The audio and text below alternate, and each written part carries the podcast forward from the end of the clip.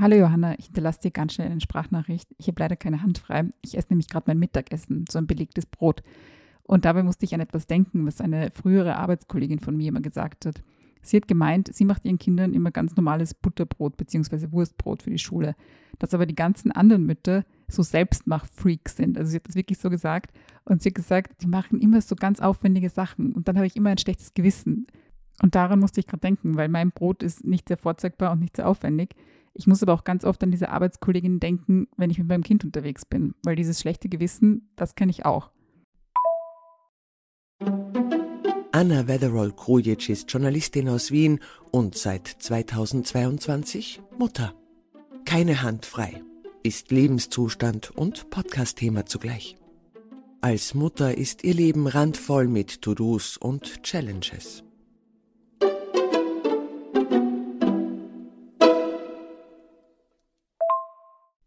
Und dieses Vergleichen oder dieses minderwertig fühlen kommt leider ganz automatisch. Also auf einer rationalen Ebene weiß ich zum Beispiel, dass ich mich nicht mit anderen Müttern vergleichen muss, dass ich mich auch gar nicht mit anderen Müttern vergleichen kann, weil jeder von uns oder jede von uns hat ganz unterschiedliche Startbedingungen. Und dann passiert es halt trotzdem, dass ich zum Beispiel auf dem Spielplatz bin und für mein Kind Snacks dabei habe und auch noch super stolz auf mich selbst bin, weil ich zum Beispiel neulich ähm, die Reiswaffeln aus der Verpackung rausgenommen habe und eine kleine Dose reingemacht habe, damit es quasi mein Kinderwagen nicht voll ähm, krümelt. Und dann bin ich auf dem Spielplatz und neben mir ist eine Mutter, die für ihre viel größeren Kinder auch so super fancy Jausenboxen gemacht hat. Also irgendwie, sie hat, glaube ich, ihre, diese Sandwiches mit, entweder mit einem Messer oder mit einem Keksausstecher, ich weiß es nicht, ich habe sie nicht gefragt, aber sie hat es halt in so Formen geschnitten, also in so Sterne, glaube ich, oder irgendwas anderes auch noch. Und ich habe das gesehen und meine erste Reaktion war so, dass ich mir gedacht habe, diese Bitch. Und da wusste ich so, ich kann halt zu 100 Prozent meine Arbeitskollegin äh, nachvollziehen bzw. verstehen, die halt auch so einen Grant bzw. so einen Wut auf die Mütter der SchulkollegInnen ihrer Kinder hatte, weil sie halt das Gefühl hatte, im Vergleich zu denen ist sie halt nicht so gut. Und ich hatte halt das gleiche Gefühl. Ich dachte so, ich schaffe es irgendwie gerade und gerade meine gekauften Sachen da irgendwie zu verpacken und bin mega stolz auf mich. Und da ist irgendwie Super Mom, die irgendwie super coole Sandwiches macht. Und dann muss ich mir halt immer auch so selbst vorsagen, es geht ja nicht darum, dass ich solche Sachen nicht empfinden darf. Also ich glaube, ich kann meine Gefühle nicht kontrollieren in dem Sinn, dass ich sie mir verbieten kann. Aber ich kann halt damit umgehen, lernen, wenn ich so ein Gefühl habe. Und dann denke ich mir halt immer so, okay, eben, ich weiß nicht, was diese Frau sonst macht. Wer weiß, vielleicht ist das so ihr Ding. Vielleicht genießt sie das voll, vielleicht macht sie das aus irgendeinem Druck heraus. Aber ich wünsche mir halt für sie, dass sie das genießt. Aber ich weiß es halt eben nicht. Also ich sehe ja nur diesen Mini-Ausschnitt. Was ich aber viel besser weiß, ist halt, wie es mir geht und was ich fühle. Und dass eben, dass ich zu Recht super stolz auf mich bin, wenn ich das irgendwie verpacke und nicht herumkrümle. Weil ich es halt irgendwie geschafft habe, in meinem super hektischen, vollen Alltag noch dran zu denken, hey, ähm, ich will das nicht später irgendwie aufräumen müssen. Und eigentlich könnte hier ja schon Schluss sein. Ich könnte sagen, okay, jeder macht, wie er glaubt und so. Und äh, wir sollen halt irgendwie lernen, unsere Gefühle irgendwie zu reflektieren und irgendwie besser miteinander umzugehen. Aber ich musste dann halt, weißt du, mir hat das irgendwie nicht losgelassen. Ich musste halt immer wieder an diese Arbeitskollegin denken und an diesen Hype zum selber machen, weil den kriege ich halt auch mit, obwohl ich zum Beispiel noch nicht, nicht so viel Berührung regelmäßig mit anderen Eltern habe. Also mein Kind geht weder in eine Kinderbetreuungseinrichtung noch in die Schule oder in den Kindergarten oder so. Dafür ist es noch zu klein. Aber sogar in diesen Mini-Berührungen quasi mit anderen Eltern kriegt man es halt mit. Also es gibt diesen Trend oder diesen Hype oder Druck vielleicht sogar, ähm, Sachen selber zu machen. Also quasi, wenn man was selber macht, dann ist es schon mal besser. Das trifft halt irgendwie so zu für Babybrei. Äh, keine Faschungs äh, Faschingskostüme habe ich neulich mitbekommen. Spielzeuge oder so Spiel, äh, Spiel, wie sagt man das, Spielsachen, also Sachen, die man halt spielt mit dem Kind, wenn man die irgendwie selber macht oder so, dann ist es halt viel, viel besser angesehen, als wenn man das einfach kauft. Und ich habe wirklich viel darüber nachgedacht, eben über diese Arbeitskollegin und warum sie das eben so getroffen hat, dass die anderen Eltern das so aufwendiger gemacht haben. Aber auch so über mich selbst eben, warum mir das so einen Stich gibt, wenn ich so sehe, dass jemand was sowas selber macht, aber dann auch noch besser macht quasi als, als, ähm, als die gekaufte Version. Und vorweg, ich verurteile niemanden, der das irgendwie selber macht, weil ich habe dann so beim Reflektieren und Nachdenken über mich selber festgestellt, ich mache das auch. Also ich mache auch manche Sachen selbst, die ich nicht selbst machen müsste. Also die ich auch viel günstiger, viel schneller, viel bequemer kaufen könnte das hat schon weit vor meinem Kind angefangen. Also das war in der Pandemie zum Beispiel, weiß ich noch, hatte ich beinhart einmal den Gedanken, ich muss jetzt mein eigenes Brot machen. Also diesen Gedanken hat ja nicht nur ich, das hatten einige von uns. Aber wir haben Brot gebacken, Bananenbrot äh, war irgendwie voll im Trend. Ich habe sogar mal Kimchi angesetzt.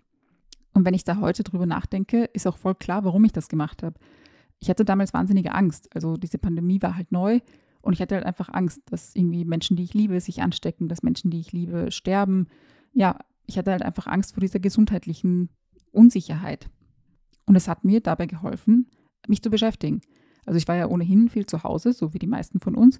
Und es hat mir einfach geholfen, dann eben so kleine Projekte anzugehen. Also wenn ich irgendwie Sauerteigbrot gemacht habe, ähm, habe ich halt dabei nicht irgendwie googeln können, wo gerade super viele Menschen sterben äh, wegen Corona. Wenn ich dann später auch angefangen habe, Handarbeit zu machen, so zu sticken und zu häkeln und zu stricken, konnte ich dabei halt nicht irgendwie wieder Nachrichten lesen und erfahren, wie schlimm alles ist. Noch ein Vorteil von diesen Mini-Projekten war eben, dass es so befriedigend war in sich. Also ich habe ja einen Job, bei dem ich nichts produziere. Also ich, ich, es entsteht jetzt nichts Greifbares, wenn ich jetzt irgendwie einen Artikel schreibe oder so. Und da war es aber so, dass ich mich zum Beispiel hingesetzt habe und eine Stunde gestrickt habe oder eine Stunde gestickt habe oder eine Stunde gebacken habe. Und am Ende hatte ich dann was. Also ich hatte entweder einen sichtbaren Fortschritt bei meinen Handarbeitsprojekten oder ich hatte ein Brot am Ende. Wie cool ist das? Und eigentlich wäre das jetzt das Ende vom Lied. So, okay, die Pandemie, wir haben jetzt irgendwie anderen Umgang damit. Ich habe jetzt eigentlich auch keine Berührungspunkte mehr mit diesem Umgang mit Unsicherheit, hätte ich nicht ein Kind bekommen. Weil für mich war das so die ultimative Unsicherheit. Bevor ich mein Kind bekommen habe, hatte ich ein paar Monate davor eine Fehlgeburt.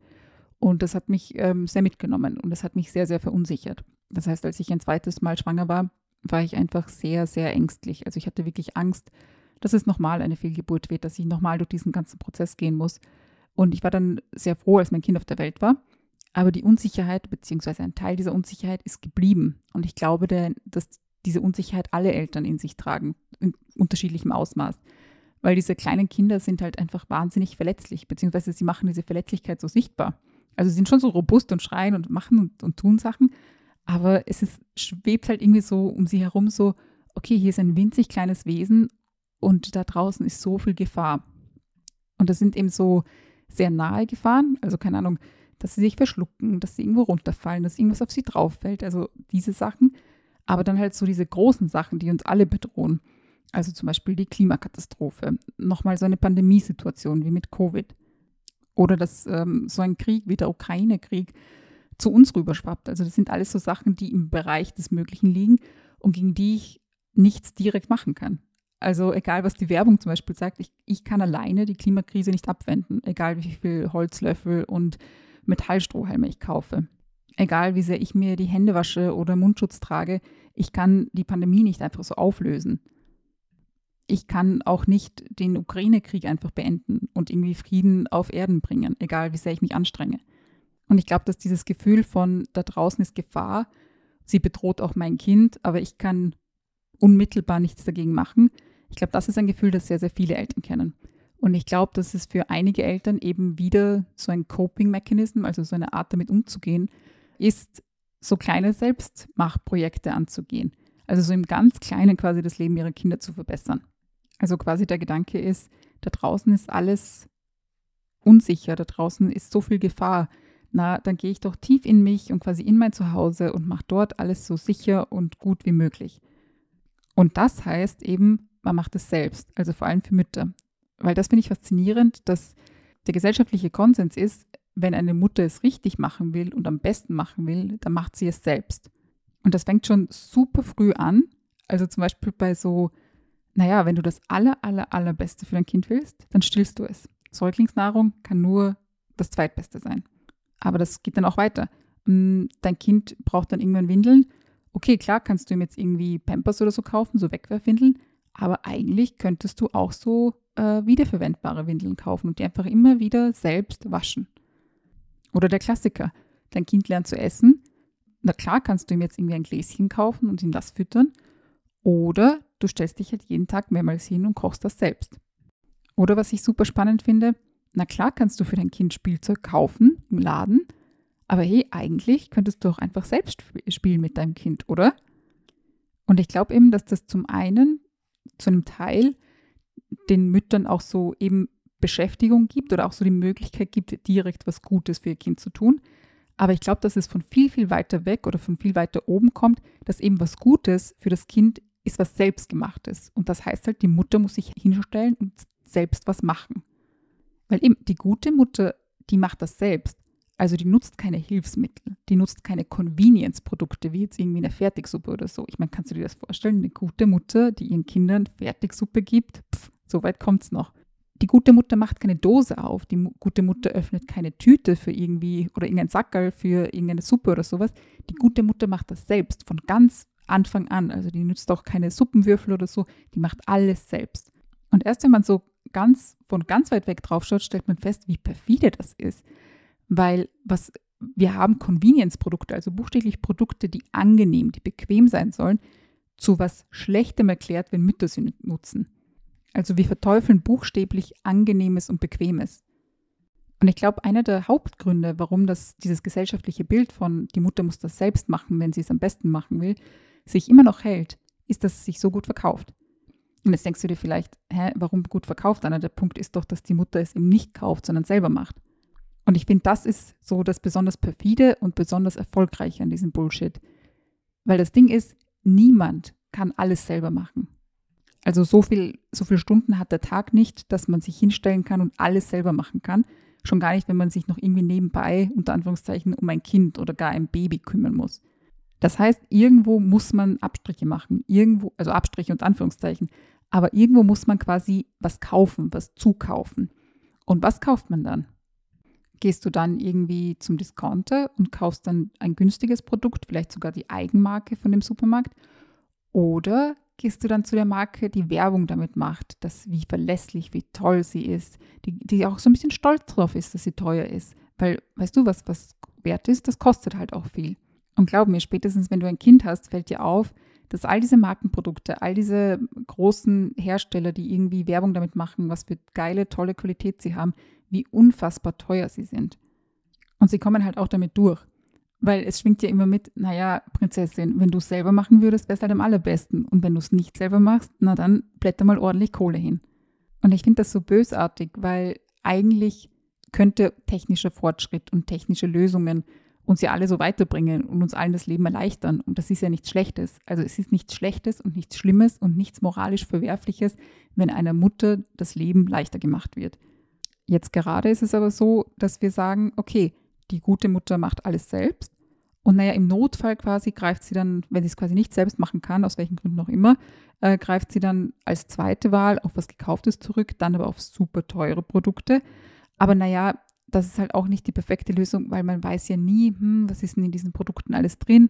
Und man liest ja immer wieder von so Lebensmittelskandalen und hm, hm, hm. Also am allerbesten ist, die Mutter macht es selbst. Und das kann es ja nicht sein. Also, dass es Lebensmittelskandale gibt, dass ähm, nicht alle gekauften Produkte gut sind, ist unbestreitbar. Also das, das ist gegeben. Und dass gerade so Produkte für Kinder halt mit teilweise Sachen Werbung machen, wo dann viel zu viel Zucker drin ist oder was auch immer, auch das ist bekannt. Aber die Lösung kann ja nicht sein, dass man sagt, okay, es gibt irgendwie systematische Probleme bei Produkten für Kinder oder es gibt Lebensmittelskandale. Naja, die Lösung ist, jede Mutter macht das jetzt einfach mal selbst. Vielmehr sollte die Lösung doch sein, okay, wir greifen da ein. Also wir machen da strengere Regeln, wir machen da höhere Bußgelder, wir machen da strengere Bestimmungen. Hier schließt sich so ein bisschen meine Argumentation, weil ich ganz am Anfang dieser Sprachnachricht irgendwie meinte, ja, man fühlt sich so machtlos oder ich habe mich machtlos gefühlt während der Covid-Pandemie oder ich fühle mich manchmal machtlos, wenn ich an die drohende Umweltkatastrophe denke. Gegen all diese Sachen könnte man was machen. Also was heißt man? Wenn politischer Wille da wäre und man das als Priorität setzen würde, dann könnte man da wirklich Schritte setzen, die wirklich was bringen, die nicht nur mein Gewissen irgendwie beruhigen, die mich so ein bisschen beschäftigen, sondern man könnte die Probleme lösen. Und ich glaube, das ist so meine große Erkenntnis. Anstatt irgendwie, keine Ahnung, wenn ich irgendwo sehe, eine, eine andere Mutter macht irgendwas selbst, anstatt mir dann zu denken, oh fuck, ich bin, die, die trumpft mich da gerade aus und ich bin eine schlechte Mutter, statt mich in solchen kleinen, kleinen Gedanken zu verlieren und quasi unsicher zu sein, sollte ich eigentlich viel mehr fordern. Also ich sollte eigentlich viel äh, mehr fordern von der Politik und von äh, denen, die Macht haben und denen, die was zu sagen haben. Ich sollte fordern, dass es eben nicht die schlechte Wahl sein darf, ein Babybreiglas zum Beispiel zu kaufen. Dass zum Beispiel Produkte für Kinder einfach grundsätzlich gut sein sollten. Punkt. Also das ist keine illusorische Forderung. Das sollte normal sein. Es ist eher ein Skandal, dass es das nicht ist. Weil all diese Sachen, die man selbst macht, also zum Beispiel Faschingskostüme, Babybrei, Spielzeuge, irgendwelche Spiele fürs Kind oder so, das ist doch eigentlich super cool. Und wenn jemand das gerne macht und das machen will, also das ist mir super wichtig, wenn jemand das wirklich aus freien Stücken machen will, dann sollte er die Gelegenheit dazu haben und dann sollte er das machen können. Aber niemand, wirklich niemand sollte dahin gedrängt werden, ob jetzt aus Druck irgendwie eine gute Mutter zu sein oder aus irgendwie Angst, naja, wenn ich, es ist jetzt viel besser, wenn ich den Preis selber mache, weil wenn ich den im Supermarkt kaufe, ist der vielleicht schlecht oder so, sondern es sollte aus freien Stücken sein. Ich glaube, wenn ich das so als Metapher beschreiben müsste, ich glaube, so selbstgemachte Sachen sollten immer so sein wie im Kindergarten, wenn man die macht. Also zum Beispiel, ich habe für meine Eltern einen Aschenbecher damals noch gemacht und den habe ich super gerne gemacht und ich habe den freiwillig gemacht und ich hatte super viel Spaß und ich habe den meinen Eltern gegeben und ich glaube, sie haben sich darüber gefreut. Und genauso sollten aber auch die selbstgemachten Sachen sein, die ich für mein Kind mache. Ich soll sie gerne machen, ich soll sie mit Spaß machen, ich soll sie nicht irgendwie unter Zeitdruck und schnell, schnell und aus schlechtem Gewissen machen, sondern ich will sie freudig machen und ich will sie freudig meinem Kind geben und mein Kind ja, jetzt geht meine Metapher irgendwie ein, weil ich hoffe nicht, dass mein Kind damit so umgeht wie mit dem Aschenbecher. Naja, schlussendlich, das Beste fürs Kind darf nicht auf Kosten der Mutter gehen, weil die Gesellschaft es irgendwie nicht peilt, da irgendwie Regeln zu setzen und, wie soll ich sagen, Basisanforderungen zu setzen, damit alles, was da draußen für Kinder rumschwirrt, auch wirklich gesund ist und sie nicht krank macht. Ja, so viel dazu. Jetzt habe ich mich wieder in den Strudel geredet, erstens. Zweitens habe ich viel zu lang geredet. Aber weißt du, was das Gute ist? Mein Liptauer Brot kann nicht kalt werden. Ha! Ich wünsche dir noch einen schönen Tag und bis bald.